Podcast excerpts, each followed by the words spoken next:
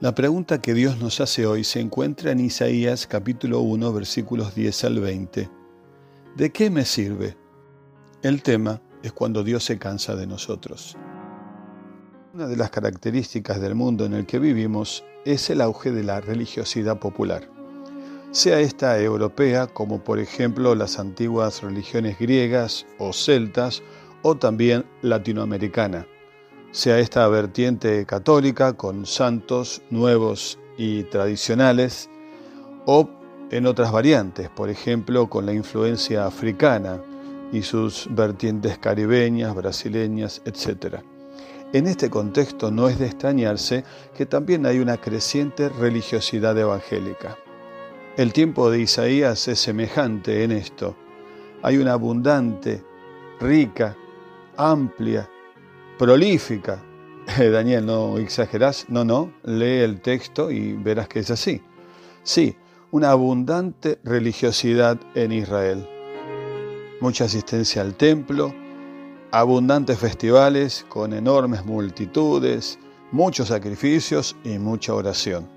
Sin embargo, en ese contexto de tanta religiosidad, hay un mensaje de juicio y una exhortación al arrepentimiento y al cambio.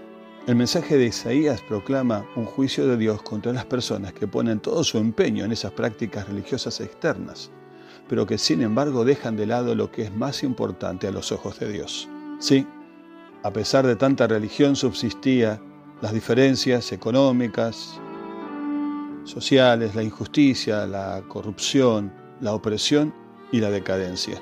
El mensaje de Isaías comienza con un llamado a oír y a escuchar. Y son palabras ofensivas porque usa simbólicamente Sodoma y Gomorra para referirse a los gobernantes y al pueblo.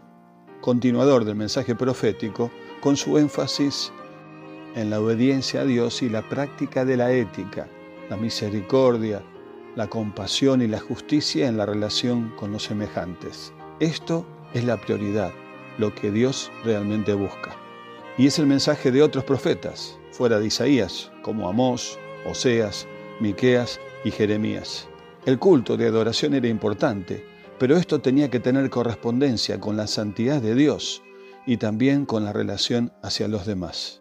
El mensaje de Isaías dice que no hay favor ante Dios y Dios no se agrada de quienes, aunque de apariencia externa cumplen los requisitos, de corazón y en las relaciones humanas no son justos y compasivos. Así Isaías nos hace ver varias cosas, que la mera religiosidad puede también encubrir una gran hipocresía, o puede ser un factor de engaño, de engaño de uno mismo y hacia los otros. También esa religiosidad puede ser un escape de la realidad porque no transforma y no busca cambiar, no solamente curar las heridas, sino la causa que producen las heridas. La religiosidad también puede ser un consumismo egoísta y una indiferencia ante la situación del prójimo. Luego de la exhortación y la denuncia viene el llamado, el llamado al arrepentimiento. El versículo 18 no es un llamado amistoso, sino un mandato para presentarse, para pararse ante el Señor y el juez de toda la tierra, para que Él dé su veredicto y nos explique cómo debemos vivir. Si hay arrepentimiento, habrá vida. Y se conecta con el mensaje de Moisés en Deuteronomio 30. Elige pues la vida y vivirás. Adorar es hacer el bien. El arrepentimiento estaba ligado a una responsabilidad social. Una persona consagrada de verdad se ocupará no solamente de la adoración, sino también de corregir la injusticia y actuar a favor del prójimo.